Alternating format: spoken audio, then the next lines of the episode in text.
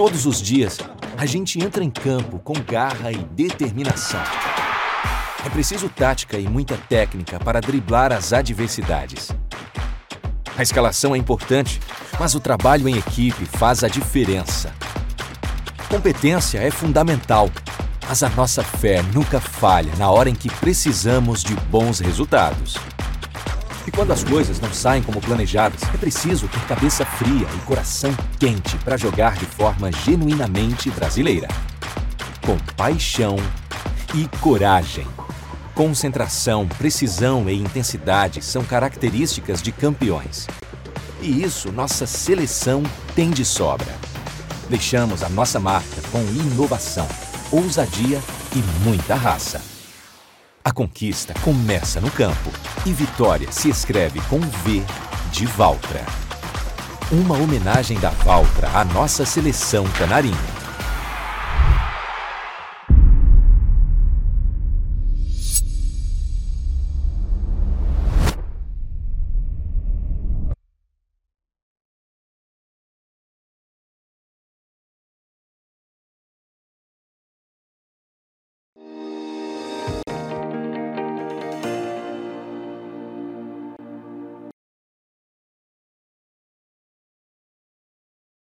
Olá, você que segue nos acompanhando aqui pelo Notícias Agrícolas. Eu sou Letícia Guimarães e a gente começa agora mais um boletim para falar sobre o mercado do boi gordo, fechando então amarrando essa semana nesta sexta-feira, dia de jogo da seleção brasileira, dia de churrasquinho. E quem está aqui então para comentar sobre como a gente encerra essa semana de negociações, como a gente encerrou o mês de novembro, como foram o desempenho das exportações da carne bovina brasileira também ao longo de novembro, já que ontem na quinta quinta-feira a gente teve os dados da Secretaria de Comércio Exterior, a CSEX do governo federal, trazendo então essas informações para a gente. É a Laura Rezende, da Agrifato Consultoria, ela que é consultora então da empresa. Então vamos lá, Laura, seja muito bem-vinda.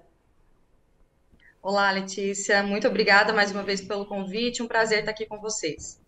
Laura, então, uh, como que a gente. Vamos começar pelo começo, né? Como que a gente fecha de preços, então, essa semana, né? Que teve essa virada, então, para o mês de dezembro, houve essa, essa quebra, mas a gente ainda não tem é, a massa salarial entrando na, na conta dos brasileiros.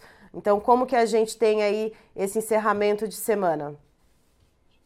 Perfeito, Letícia. Bom, o novembro, na média mensal, não foi um mês bom. A gente teve a menor média histórica desde outubro de 2019. Então, ele não começou muito bem, mas com evolução, cumprindo inclusive a expectativa que a gente já tinha, né, sobre o novembro ser um mês um pouco melhor, principalmente pensando no ponto de vista da demanda, ele foi evoluindo né, e veio numa crescente de preços. Então, pensando na arroba São Paulo, a gente saiu de um boi comum de 260 e fomos para um boi comum hoje que está cotado na casa dos 290. Alta aí que, compila né, 11,5%. Quando a gente fala num boi China, a gente teve um boi saindo de 280 Hoje nós estamos com esse boi na casa de 300 reais por arroba.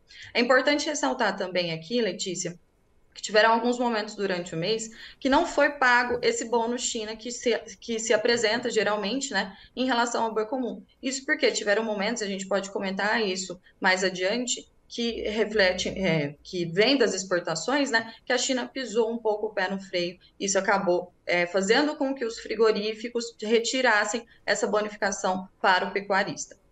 E ainda que tivesse que, que tenha tirado o pé do freio, né, Laura, as exportações para a China, a gente vê assim um volume é, de exportações, já que a gente está falando disso e que a gente tem os dados fresquinhos né, da Secretaria é, do, de Comércio Exterior do Governo Federal, é, quando a gente compara com novembro do ano passado, a gente vê uma performance muito maior esse ano, mas lembrando que o ano passado a gente teve aqueles casos de doença da vaca louca atípica, Uh, então, novembro do ano passado a gente pode considerar como um ponto fora da curva para comparar com, com o desempenho para novembro desse ano, Laura?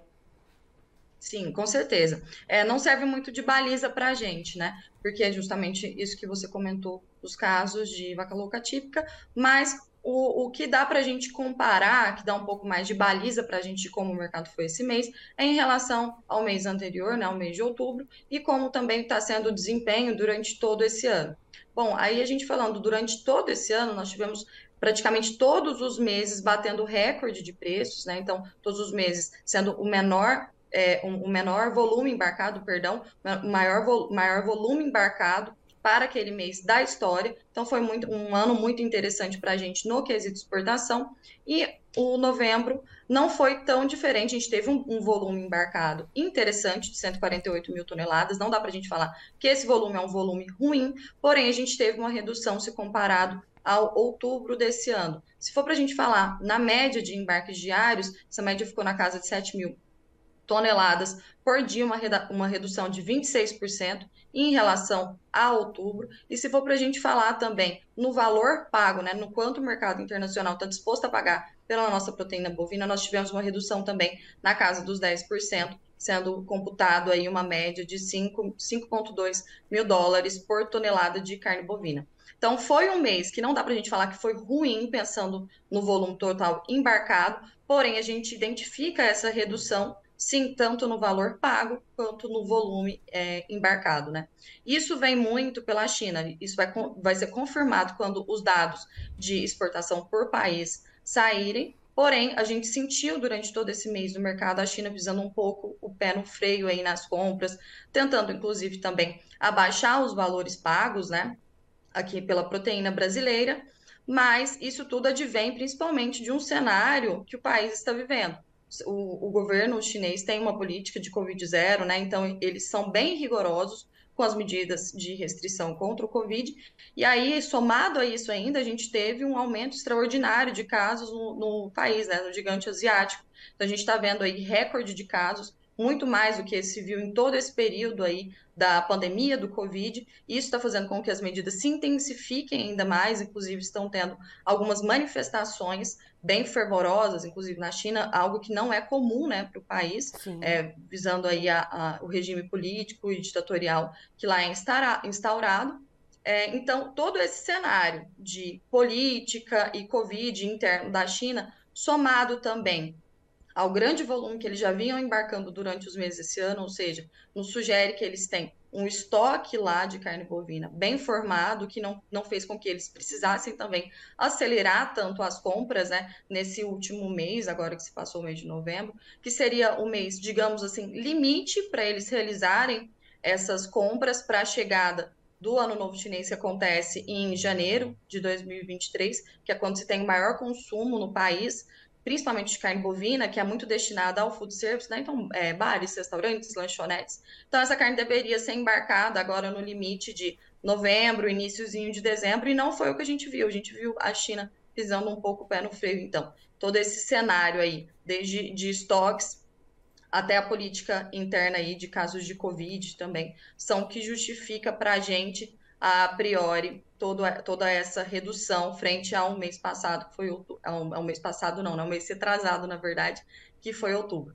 E Laura, isso faz muito sentido porque também uh, corrobora com as, as informações, com os dados uh, compilados em relação às exportações de carne de frango e de carne suína, que também deram uma desacelerada em relação a outubro. É claro que quando a gente compara essas duas outras proteínas com novembro do ano passado, né, e que elas não tiveram esse problema, esse embargo, né, que teve a carne bovina no mês de novembro em relação à China, é claro que a comparação com novembro fica diferente, mas quando a gente puxa os dados do fechamento de outubro e o fechamento do dado de novembro, a gente também vê uma desaceleração nas exportações também da carne de frango e da carne bovina, então faz total sentido.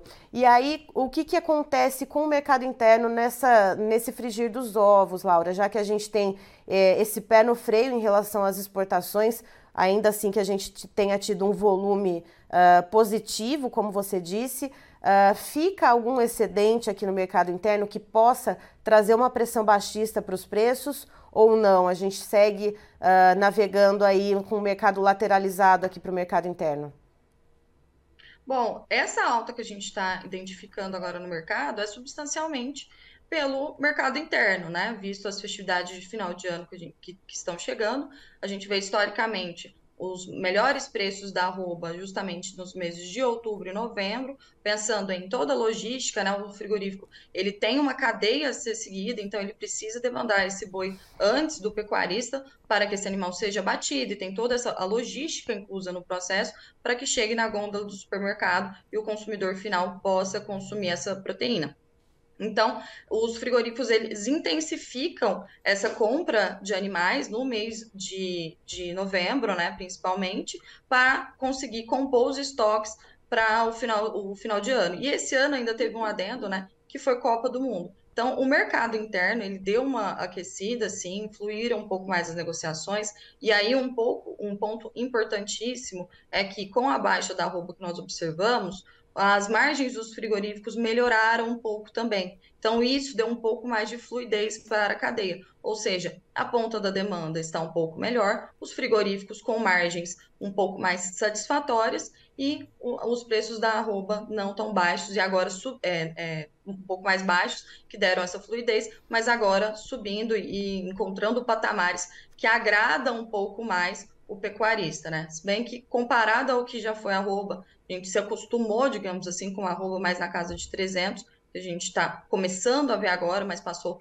um tempinho aí sem ver. Então, para o pecuarista ainda não está um patamar que ele identifica ser tão interessante para entregar o animal, mas já está chegando a patamares, né, a altas mais consideráveis, como a gente comentou aí no início. A gente teve uma alta só nesse mês de novembro de 11,5% no valor da arroba base São Paulo. Certo, mas essa, é, esse um pouco de pé no freio nas exportações, né, que a gente viu essa diferença de novembro em relação a outubro, uh, isso faz com que haja uma sobreoferta aqui no mercado interno, que possa pressionar os preços para baixo. E como que fica o pecuarista nessa situação? Né? Ele consegue uh, manter o animal um pouco mais ali no pasto, consegue fazer esse jogo, essa queda de braço com o frigorífico, Laura? O que, que a gente deve ver de cenário aí, então, nos próximos, nas próximas semanas?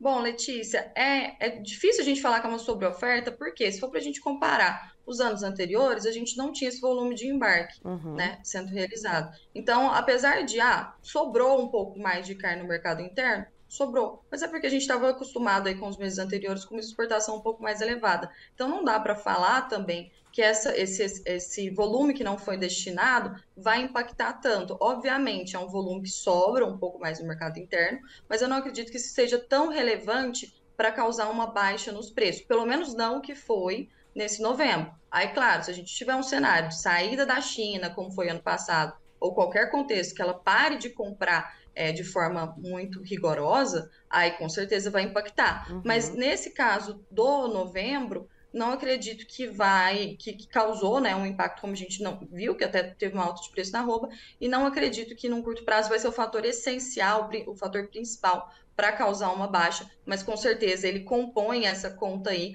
que vai é, destinar, né, que vai formar o preço do boi gordo. Se as exportações estiverem mais aceleradas, a gente tem um outro canal para destinar esse animal que é produzido aqui no Brasil, e aí acaba que vai balanceando um pouco mais entre a oferta e a demanda. Mas o ponto principal aqui, que acredito que vai realmente nos falar, né, se o, o mercado é, vai ser mais altista ou baixista, vai ser a oferta de animais, que é o que você comentou. É, o pecuarista e o frigorífico, agora eles estão passando num momento de um pouco de queda de braço, né, tentando é, encontrar um equilíbrio que fique bom para o preço de ambos, né, os pecuaristas querendo preços melhores e os frigoríficos reticentes em, em pagar a mais nesse, nesse animal. Então, é, isso justamente até pela questão do pasto, né, que você comentou, uma qualidade agora, os pastos voltando um pouco mais, o pecuarista ele consegue ter um pouco mais de arbitragem para negociar esse animal. Então ele consegue segurar ali mais 15 dias, um mês para negociar esse animal. Algo que não é possível, por exemplo, num manejo de confinamento, né? No manejo de confinamento, deu a hora do animal, você tem que retirar ele ali do confinamento. E é isso. Então, o pasto ele dá também essa maleabilidade melhor para o pecuarista na hora de negociar o animal, sim. Então, nesse momento, a bola está na mão, então, do pecuarista, já que ele tem essa condição das pastagens que estão sendo revigoradas aí com, com as chuvas que vem chegando. Sim, o pecuarista agora está com o poder de arbitrar melhor sobre o mercado do que estava alguns meses atrás. Certo. Laura, muito obrigada pela sua participação aqui com a gente no Notícias Agrícolas. Eu agradeço muito e, claro, você é sempre muito bem-vinda, tanto você e todo o pessoal aí da Agrifato aqui conosco. Muito obrigada, Letícia, e boa tarde aí para vocês.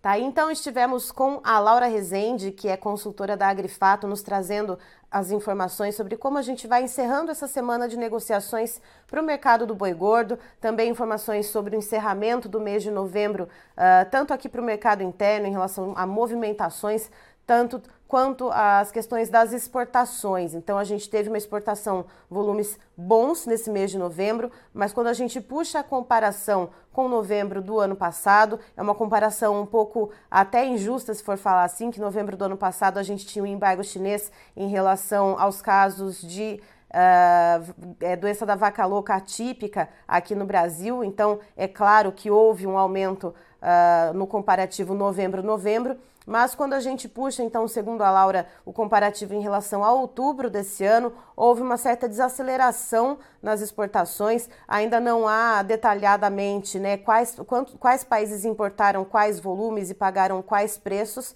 mas segundo a Laura, uh, esse movimento provavelmente é a China, então, dando uma segurada nas exportações. Lembrando que a China está batendo recorde de casos de Covid-19, está voltando então com políticas restritivas em relação à circulação de pessoas por causa da doença.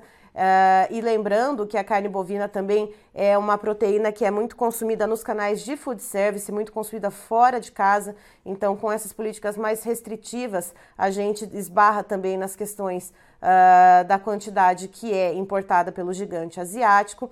Então a gente tem esse cenário. Mas segundo a Laura, mesmo com essa desaceleração nas exportações, os volumes não, não se dá para falar em sobreoferta aqui no Brasil de carne bovina, né? Então esse volume uh, que deve ficar aqui no país referente uh, ao que não foi exportado no mês de novembro, não deve ter uma pressão muito grande de baixa nos preços. E falando nos preços aqui do mercado interno, então, a gente segue aí para referência São Paulo com os preços em torno de 290 reais, boi China de 300 reais a arroba.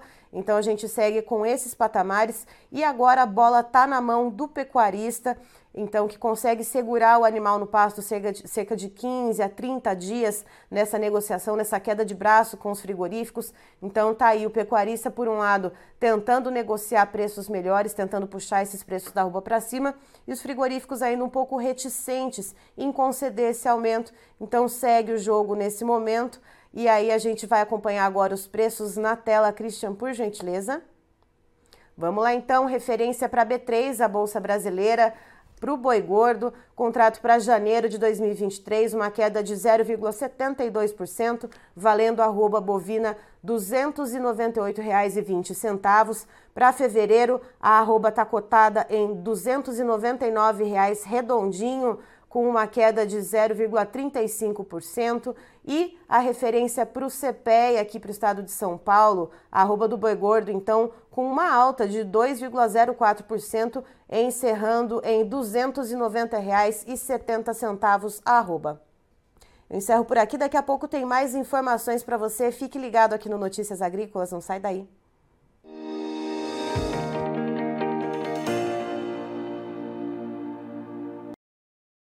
Participe das nossas mídias sociais no Facebook Notícias Agrícolas, no Instagram arroba Notícias Agrícolas e em nosso Twitter arroba Noteagri. E para assistir todos os vídeos, se inscreva no YouTube, na Twitch, no Notícias Agrícolas Oficial.